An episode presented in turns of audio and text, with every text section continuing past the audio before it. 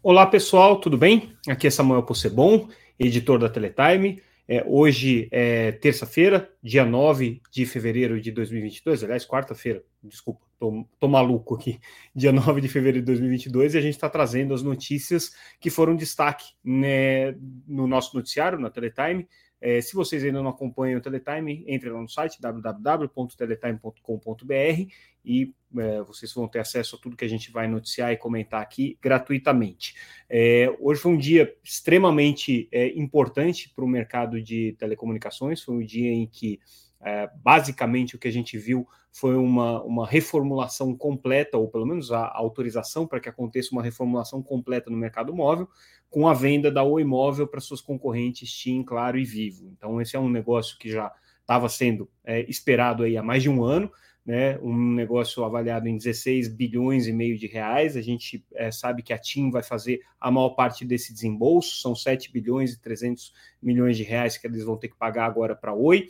É, a Vivo, que é a segunda compradora que tem é, um, um, desencaixe mais importante, vai pagar 5 bilhões e meio de reais para Oi. E, por fim, a Claro, que é a empresa que, na verdade, está levando menos ativos aí da Oi Imóvel, vai pagar 3 bilhões e 700 milhões. Isso daí, claro, é, depois que todos os processos é, agora né, de, de, de, estruturação dessa venda forem concluídos. É, por que, que tem essa diferença de preços? Porque a TIM está levando mais espectro da operação e está levando uma quantidade maior de clientes, porque hoje ela é a empresa que está em terceiro lugar aí na competição entre elas. É, a Vivo fica no meio do caminho, leva um pouquinho de espectro e leva alguns clientes também. E é claro, não leva espectro nenhum nessa operação, porque ela já é hoje a empresa que tem a maior quantidade de espectro e vai acabar ficando uh, só com uh, os clientes nas regiões em que ela é hoje é a segunda ou a terceira colocada é, na, na, briga pelo, pelo mercado móvel. Então, o que vai resultar dessa operação é um mercado em que as três operadoras não vão ter mais a competição da Oi Móvel, né? E existem aí algumas questões que vão ser é, é, decorrentes da aprovação pelo CAD. Então, para falar um pouco sobre o que, que aconteceu é, sobre é, né, na, no, no, na, aprovação de hoje. A gente está fazendo um, até um, um, um, podcast aqui um pouco diferente do que normalmente a gente faz. É, a gente vai ter a participação nessa mesa conosco também é, do Bruno do Amaral. O Bruno é meu é, editor adjunto na Teletime, acompanha a gente. Bruno, boa noite.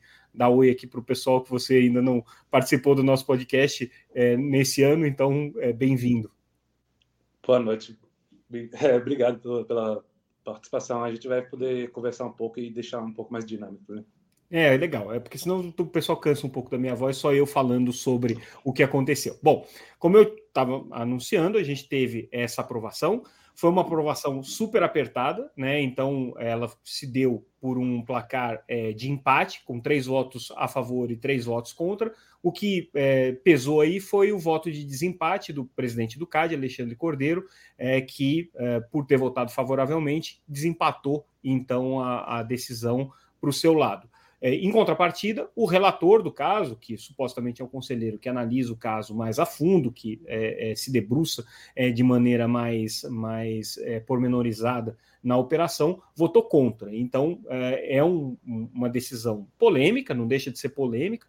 Você teve também ao longo do final de semana a manifestação do Ministério Público Federal junto ao CAD, também pela rejeição da operação.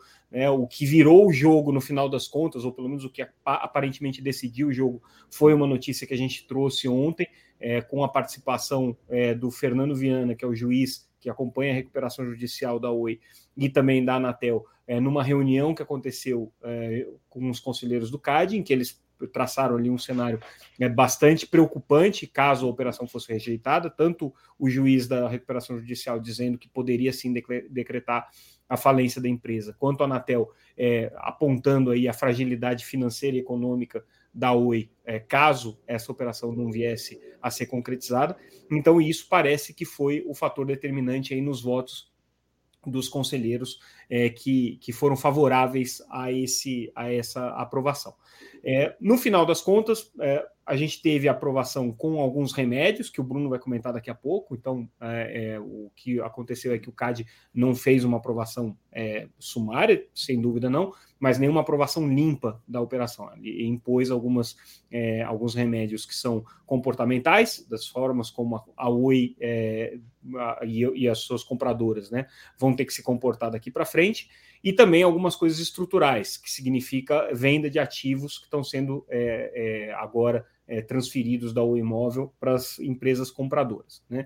Então a gente vai comentar daqui a pouco sobre esses remédios, mas um ponto importante que é, a gente vai se aprofundar também é que esses remédios, agora, por decisão é, de uma das conselheiras que deu o voto, deu o primeiro voto a favor, né, mas é, que já trouxe, já deu o tom de como seriam esses votos a favor, é, a, a Lenisa Prado, é, o que ela colocou é que esses, esses remédios precisam ser aplicados anteriormente à operação ser consumada. Isso aí é um pouco complicado, a gente vai falar um pouco sobre isso daqui a pouco, é, mas eu te peço, Bruno, para você sintetizar um pouco quais foram esses remédios que, que, que o CAD apresentou. Vamos lá. É, foram sugestões que já tinham sido apontadas pelo próprio Bride, né? E que foram acatadas também pela, pela conselheira Lenisa Prado. Uh, e nos votos consequentes, eles também aceitaram a modificação que a conselheira fez, que você vai falar daqui a pouco. Mas os remédios foram o seguinte: é, apresentar, após o fechamento da operação, originalmente era após o fechamento da operação, né? Uma oferta pública de alienação de estações de rádio base. É mais ou menos metade das herbes que a, que a Oi tem, a Oi Imóvel tem. Uh, um detalhe só importante sobre isso é que é, a, a, é, a, conselheira indicou que isso é uma quantidade superior ao que a Algar e a Sercontel têm, por exemplo, em, em, em herbes, né? Exato. Ela, ela não é, falou em números, porque é um assunto confidencial, mas ela fez essa comparação. Uh, também tem a oferta de referência para uso de, da rede, né, no, atacado, que aí é a oferta do, do roaming, que isso também já tinha sido é, apresentado né, naquele no, no primeiro é, o acordo que as operadoras estavam discutindo com o CAD. É, tem a proposta de oferta de referência para MVNOs em quantidade ampliada ao acordo, acordo original. Uh, isso aí a gente precisa ainda ver os detalhes quando sair, né? quando for divulgado. Entrei agora pouco no sistema do CAD, ainda não está divulgado nenhum detalhe sobre a decisão. Uh, temos a oferta também de referência de exploração industrial do espectro, né, que também foi um, um dos pontos, e o contrato de concessão de cessão temporária e onerosa dos ativos das frequências. Né? A, a gente teve a, a, essas propostas foram negociadas aparentemente até o último momento.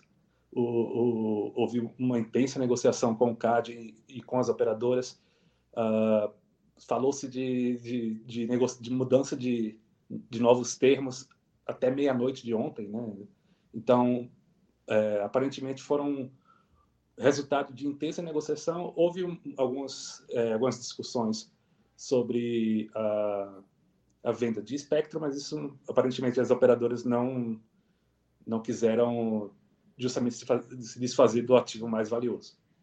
É, esse, esse era um ponto bem polêmico aí do, do, das negociações ao longo desses últimos dias, que o CAD estava querendo endurecer, e uma das, uma das questões que estavam colocadas na mesa era justamente a possibilidade de que as operadoras fossem obrigadas a vender espectros, inclusive espectros que é, não foram adquiridos agora da Oi né?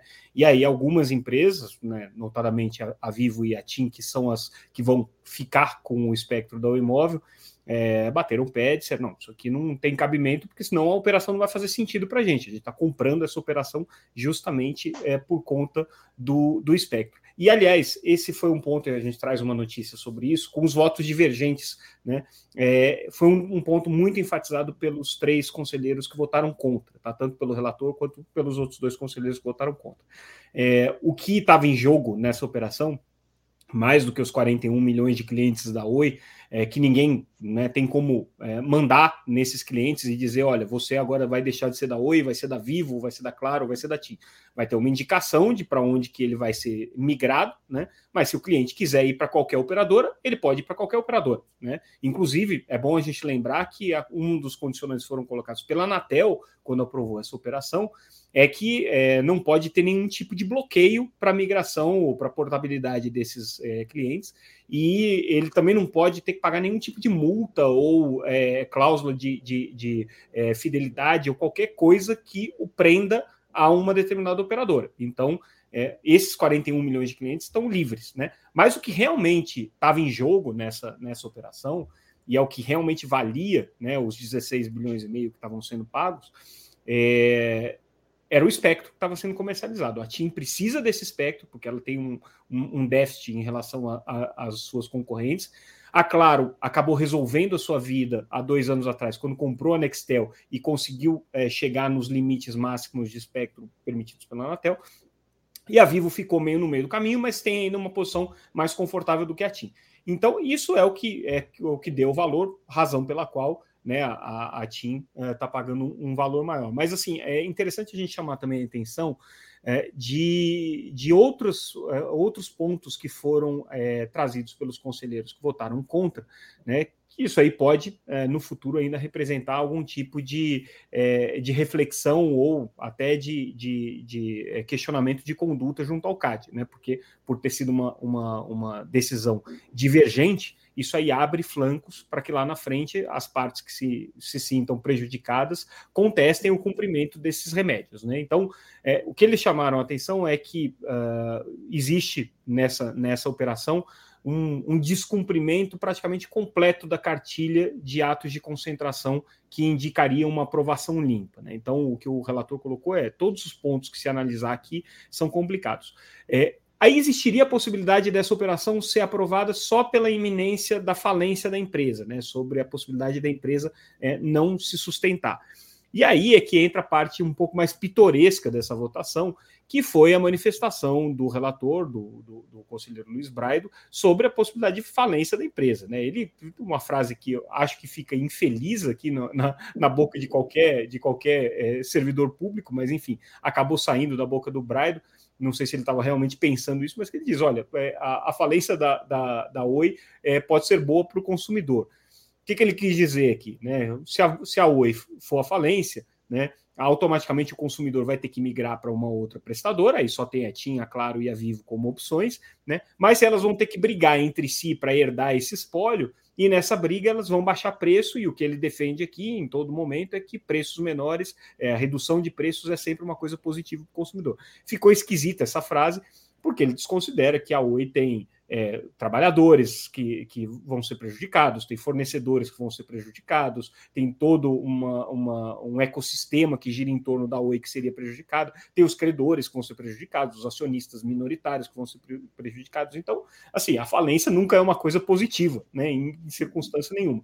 Mas é, ele ele, ele usou essa analogia aqui, é, ficou um pouco, pouco estranho, mas o que ele quis dizer foi isso, né? Quer dizer, é, o, o, o, fato da Oi falir não seria um problema para o mercado, de uma maneira geral, porque os consumidores teriam é, é essa briga é, das três é, é, remanescentes para herdá-los, é, do ponto de vista de espectro, a Anatel poderia fazer um leilão desse espectro. Ele não entra muito no, na, na, questão de quanto tempo que esse leilão levaria, mas enfim, ele diz que esse leilão poderia acontecer é, e outras empresas poderiam entrar no mercado aí ocupando o espaço da Oi. Ele também fez uma análise curiosa dos números da Oi. Né? Ele diz que pelo fato da Oi estar tá investindo bastante e pelo fato dela ter um EBITDA alto, ela está saudável, né? Na verdade, ela não está. Ela teve uma redução de dívida que é decorrente justamente desse acordo com os credores, que esse acordo estaria quebrado se ela não conseguisse vender o imóvel e a dívida dela ia explodir novamente, né? Ia passar de 22 bilhões para mais de 49 bilhões de, de, de reais.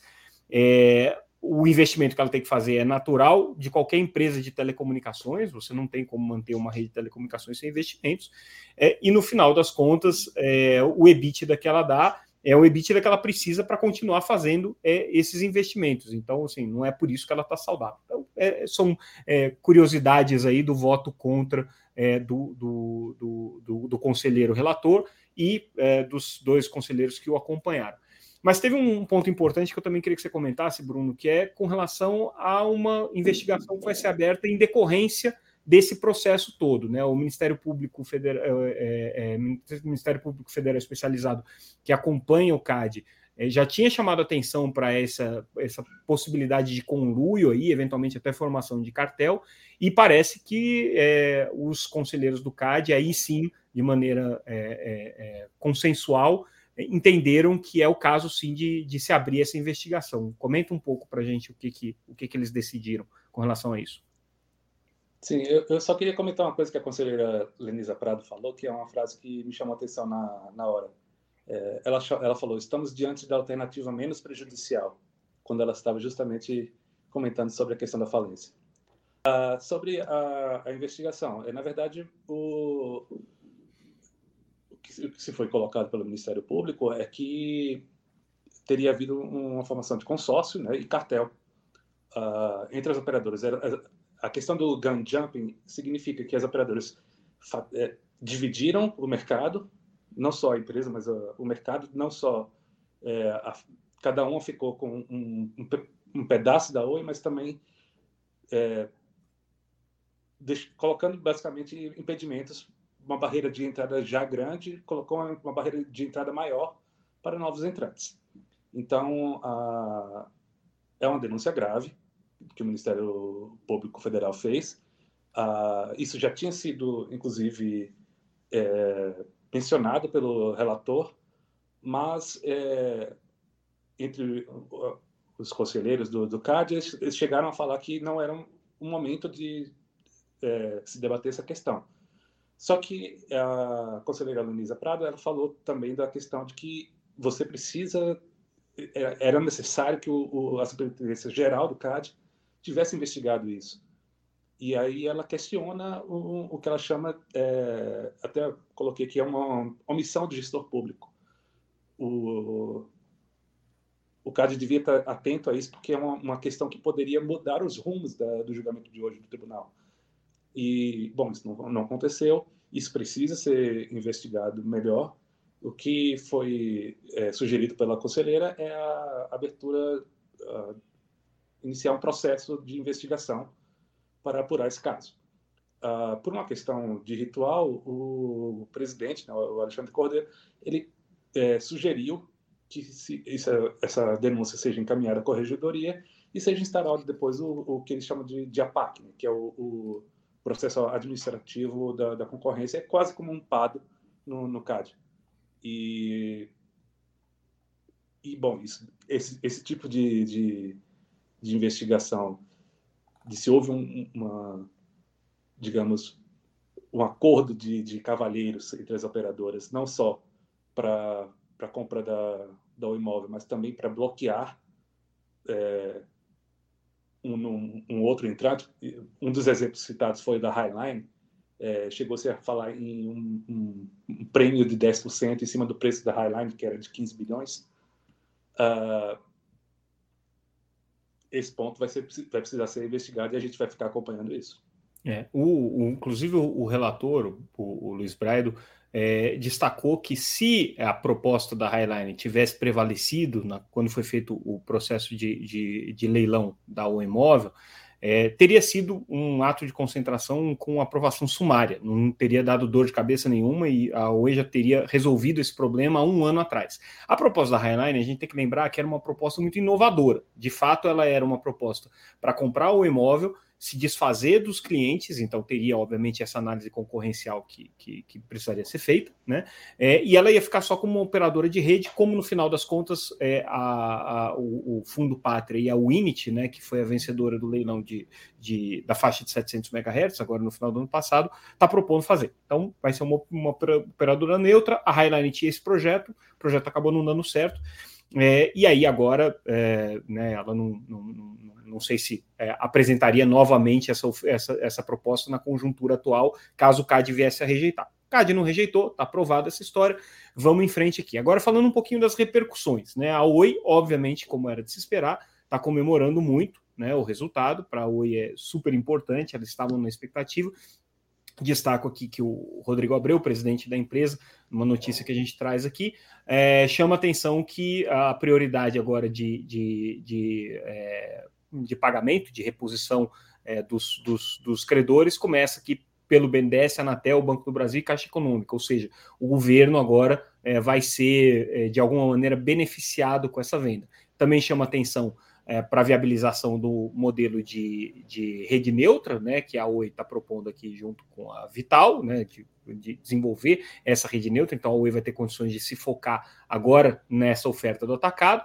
Vai continuar sendo uma operadora de uma prestadora de serviços de banda larga. Então essa, esse é o projeto que a Oi tem né, é, continua existindo, o que já é uma coisa boa, e ele chama atenção para um ponto que eu acho que é super relevante, que a gente não levou muito em consideração nos debates até agora, mas que é a quantidade de pessoas que dependem da Oi, né, seja é, empregos diretos ou indiretos. Ele traz um número aqui que a Oi gera 91 mil empregos. Né, é, é um ponto que, inclusive, a Feninfra também se manifestou é, com relação a isso agora na, na, na, na, repercussão dessa aprovação do CAD. A FENINFRA é a Federação é, Nacional das Empresas de Call Center, Instalação, Manutenção de Infraestrutura e Redes de Telecomunicações, representa as empresas aí que estão nesse ecossistema da Oi e comemorou muito isso por conta da manutenção dos empregos.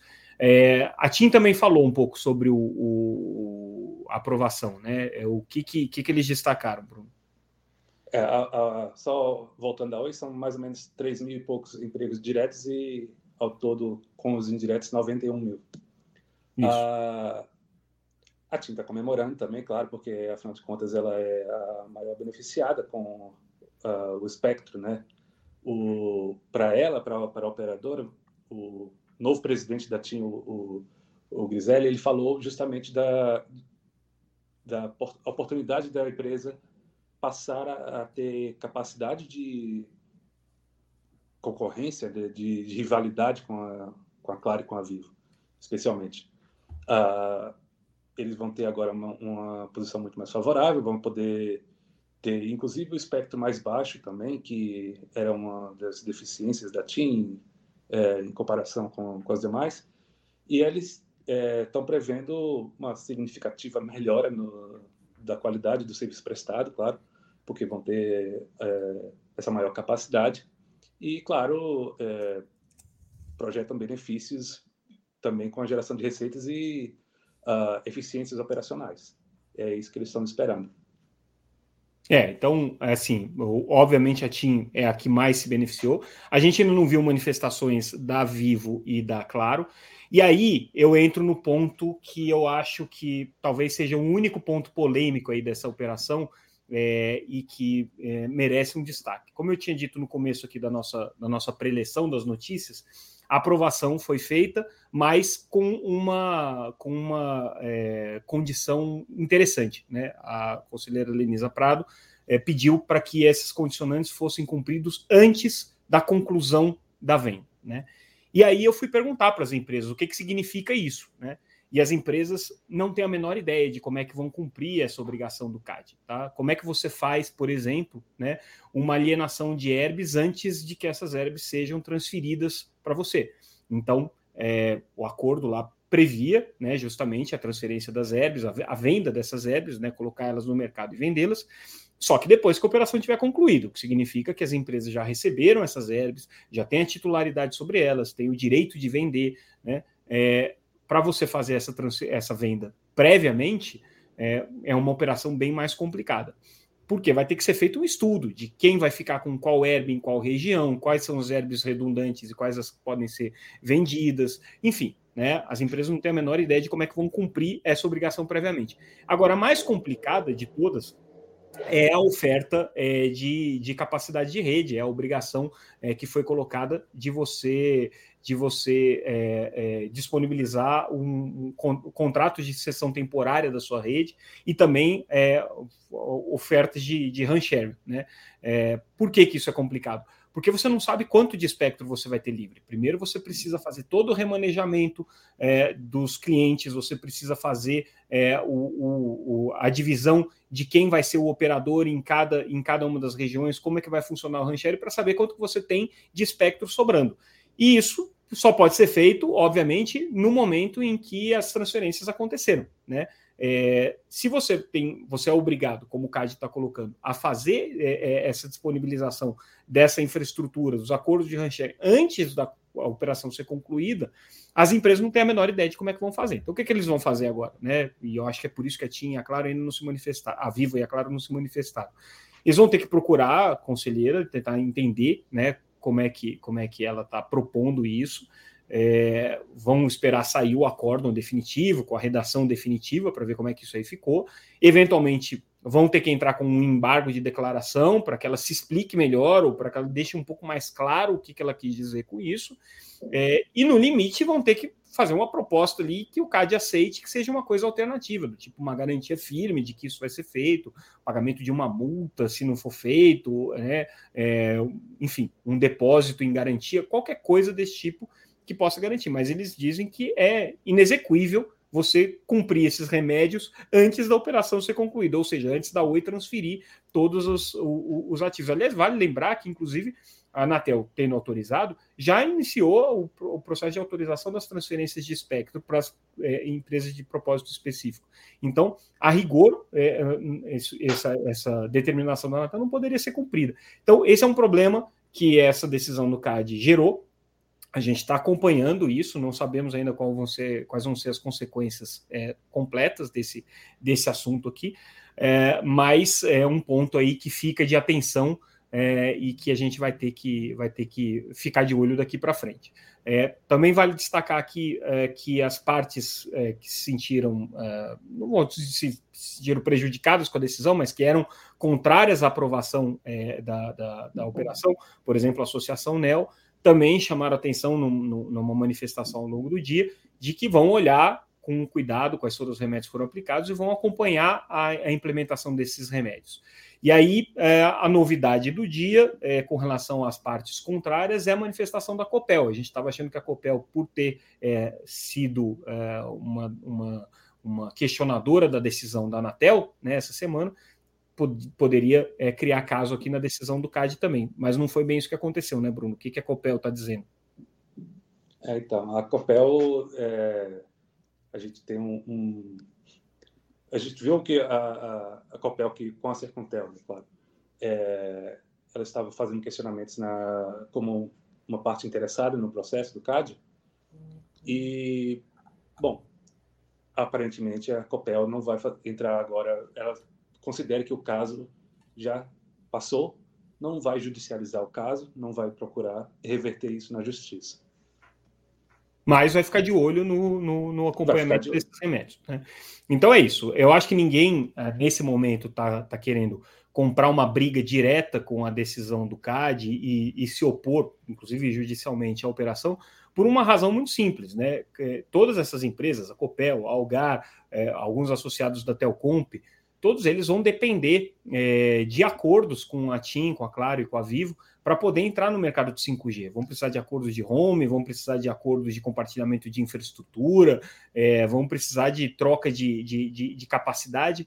É, e se você entra numa briga judicial, tudo isso se complica. Então, assim, agora é aquele momento em que os inimigos vão ter que meio que fazer as pazes, porque existem interesses comerciais, interesses de negócios que precisam ser viabilizados daqui para frente. Então, claro que a TIM, a Claro e a Vivo estão numa posição privilegiada nesse sentido, né? Porque são as detentoras aí da maior parte da infraestrutura, e todo mundo vai ter que recorrer a eles para poder é, entrar no mercado móvel é, e, e competir no cenário do 5G.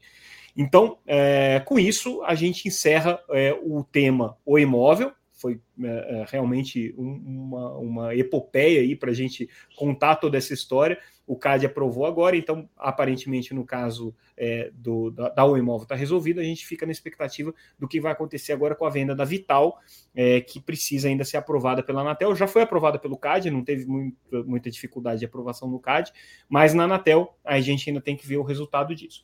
E aí agora a gente muda de assunto e, e, e fala um pouco sobre é, os resultados da Claro. A gente trouxe alguns, alguns números de ontem, né? E hoje, com a conferência é, de analistas que, que as empresas normalmente fazem depois da divulgação de balanço, alguns pontos da estratégia da Claro foram é, pormenorizados. Então, um dos pontos que a Claro está dizendo aqui é que ela tem a intenção é, de é, ampliar a sua, a sua rede de fibra esse ano em 3 milhões de casas conectadas.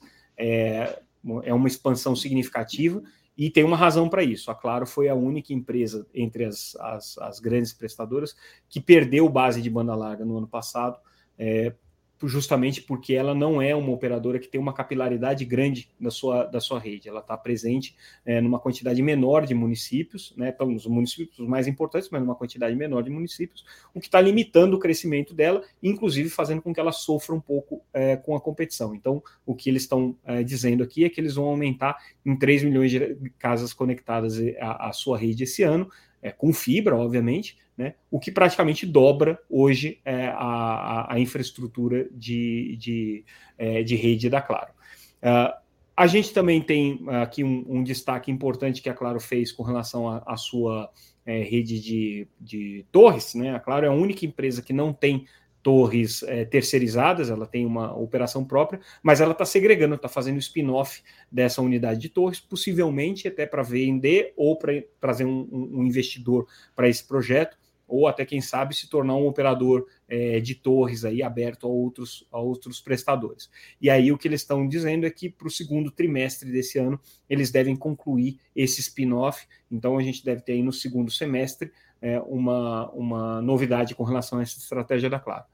E aí agora é o furo do dia, na verdade, é, a grande novidade do dia é, que a gente traz no podcast, mas não está no nosso noticiário é, que foi por e-mail, porque acabou de acontecer, o, o Senado marcou para quinta-feira, é, dia 15 de fevereiro, às 11 horas da manhã, a sabatina dos dois é, possíveis conselheiros da Anatel, Arthur Coimbra e o Carlos Baigorre, que já é conselheiro e vai ser alçado ao posto de presidente. Então, é, a gente teve a marcação dessas sabatinas agora, é, oficialmente vão acontecer na terça-feira que vem, às é, 11 horas da manhã, e é, também ao longo do, do, do, dia já ficaram definidos aqui os, os, relatores dos casos. No caso do Arthur Coimbra, vai ser o senador Roberto Rocha, e no caso do Carlos Baigorre, vai ser a senadora Daniela Ribeiro. Então, é, com isso, concluindo-se essas sabatinas, é, depois você tem um, um processo é, bem curto aí de nomeação desses nomes. Então, a semana que vem, a expectativa é que a Anatel já tenha é, o seu novo presidente, que vai ser o Carlos Baigorre, que atualmente é conselheiro, mas vai virar presidente, vai ganhar um mandato de cinco anos agora, então ele, é, na prática, vai ficar com um mandato de sete, né, porque ele já cumpriu dois anos. E o Arthur Coimbra é, vai ser o novo conselheiro. O Arthur Coimbra atualmente é o secretário de Telecomunicações e vai sair do ministério é, para assumir a Anatel. Então, essa é uma grande novidade aí do dia. É, e a gente tem a expectativa aí de que é, a sabatina seja importante para esclarecer o que eles pensam e qual é o, o, o plano que eles têm para suas gestões ali junto à Anatel. E com isso, a gente fecha o nosso noticiário de hoje. Bruno, te agradeço é, a participação Espero que vocês tenham gostado desse nosso podcast e do videocast para quem está acompanhando pelo YouTube, é, com uma interação um pouco maior aqui com, com, com, o Bruno. Você vai participar de outras, de outras gravações com certeza daqui para frente, Bruno. Então, valeu pela participação. Agradeço também a audiência de todos vocês e amanhã a gente volta com mais um podcast Teletime News. Obrigado, gente. Boa noite.